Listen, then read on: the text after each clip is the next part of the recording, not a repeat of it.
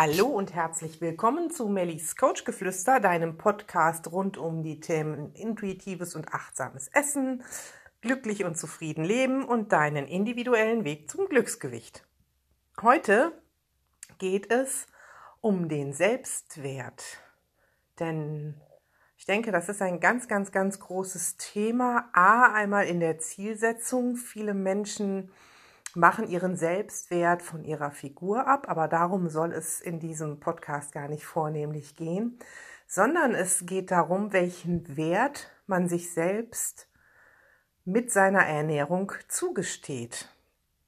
Und ich beobachte es immer wieder, dass viele Menschen Dinge essen, die sie gar nicht mögen, oder nicht gerne mögen, Dinge essen nur aus dem Grund, weil sie wenig Kalorien, Kohlenhydrate, Fette oder sonst irgendwas haben.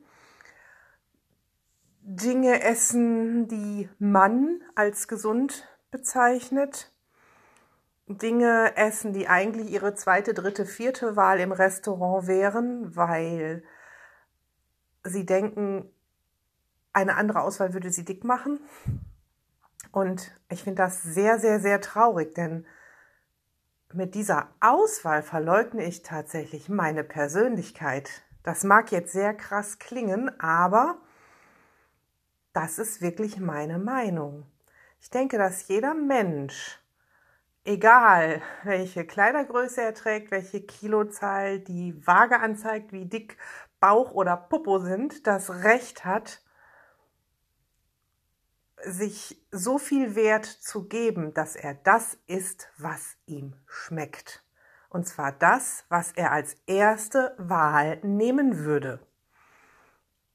Und jetzt mögen ja viele denken oder schreien, ja klar, und wie soll das Abnehmen dann funktionieren oder wie soll ich dann nicht zunehmen? Das wiederum funktioniert, dass wenn ich es mir wert bin, mir wirklich das Essen zu geben, was mir gut schmeckt, wonach mein Körper in dem Moment des Hungers verlangt, dann darf ich es mir auch wert sein, mich nicht zu überessen und zu sagen, wenn ich satt bin, okay, stopp, es reicht, denn alles andere wird mir nicht gut tun. Und ich weiß, und auch ich habe da manchmal noch Schwierigkeiten mit, dass es echt schwer ist, wenn man eine halbe Pizza aufgegessen hat und die andere Hälfte liegt da.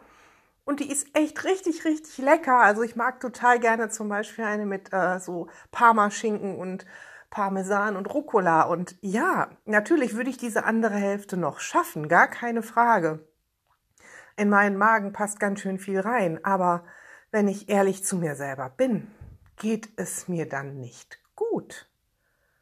Und ich habe dann ein Völlegefühl, vielleicht bekomme ich Sodbrennen, vielleicht muss ich Bäuerchen machen, vielleicht muss der Knopf auf, ich werde müde, ich bin schlapp. Das ist auch kein Zeichen von Wertschätzung. Überessen ist kein Zeichen von Wertschätzung. Aber etwas zu essen, was ich nicht gerne mag oder was man sagt, was ich essen soll, ist auch kein Zeichen von Wertschätzung. Für mich bedeutet Wertschätzung auf meine eigene Person bezogen, dass ich wirklich gucke, was tut mir gut, womit geht es mir gut und was tut mir gut. Und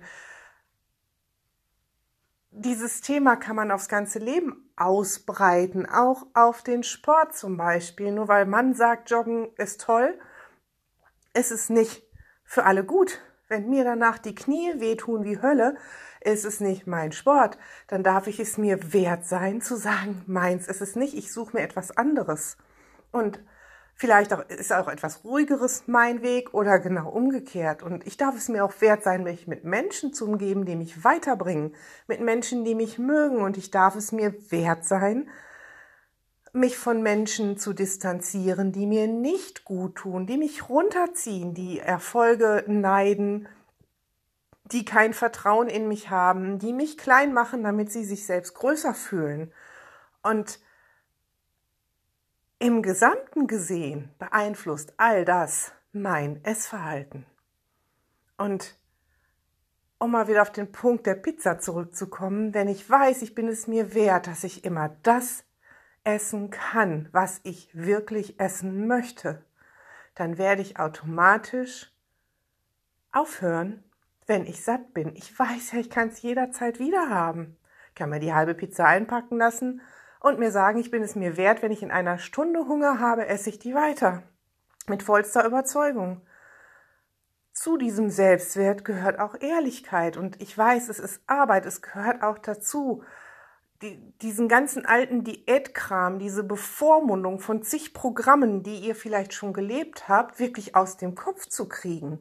Und manchmal es ist schwieriger, diese Freiheit zu haben und gut auf sich selbst zu achten, als wenn da jemand kommt und der sagt, das machst du so und so und so und so und dann gebe ich dir eine Erfolgsgarantie und dann funktioniert das.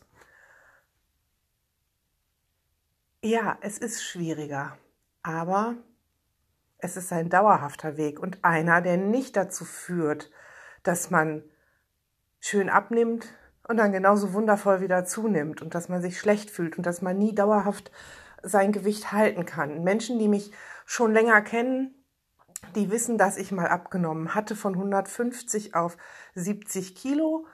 Äh, die wissen aber auch, dass ich wieder zugenommen hatte, ähm, so auf ungefähr 105, 108 Kilo. Im Moment bewege ich mich seit über anderthalb Jahren in dem Bereich zwischen irgendwo 97 und 100 Kilo.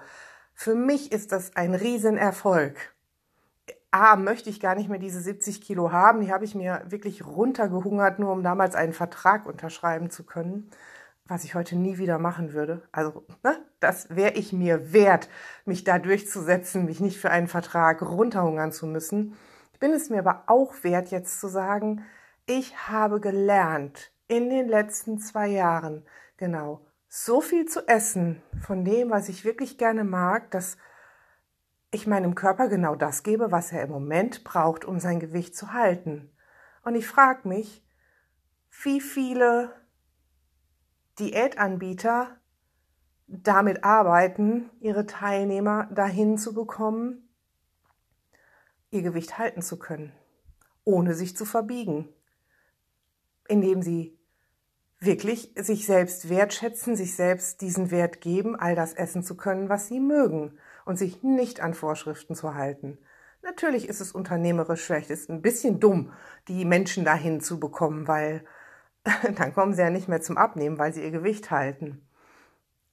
Aber das ist jetzt auch nicht mein, mein Ansatz als Coach. Als Coach möchte ich, dass meine Teilnehmer erfolgreich sind und erfolgreich bleiben. Und ich glaube, da ist noch genug Bedarf da, dass ich nicht meine Teilnehmer wirklich dahingehend berate, dass sie irgendwann wieder zunehmen werden, sondern ich möchte dahin gehen, dass wirklich die Menschen, die zu mir kommen, ob es im Online-Programm ist, in den Telefoncoachings oder in den Treffen und den Einzelcoachings, dass die ihren Wert erkennen, sich erlauben, ihre Werte zu leben im kompletten Leben, in den Bereichen, die ich gerade genannt habe, und dass die irgendwann aufrecht durchs Leben gehen und sagen, yo, ich weiß genau, was ich brauche, ich gebe mir, was ich brauche und ich habe es geschafft, ich bin da hingekommen an mein Gewicht und ich werde es dauerhaft halten. Und das hat ganz viel mit Selbstwert zu tun.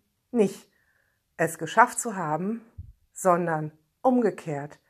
Nehmt euch selbst wichtig, lebt nach euren Werten, gesteht euch zu, dass ihr all das dürft, was schlanke Menschen auch dürfen oder was ihr meint, euch einzureden, was nur schlanke Menschen dürfen.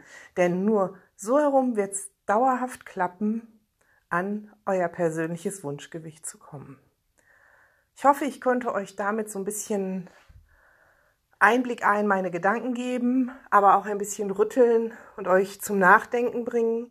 Und vielleicht denkt ihr an meine Worte, wenn ihr das nächste Mal im Restaurant sitzt oder wenn ihr das nächste Mal einen richtig leckeren Keks vor der Nase habt, wo ihr sagt, ja, das bin ich es mir wert, dass ich das bewusst genieße. Und wenn es im Restaurant nicht schmeckt und wenn das ein Billigkeks ist, der sowieso nicht schmeckt, dann dürft ihr es euch auch wert sein, da Nein zu sagen. Mit dieser Überlegung lasse ich euch für heute alleine.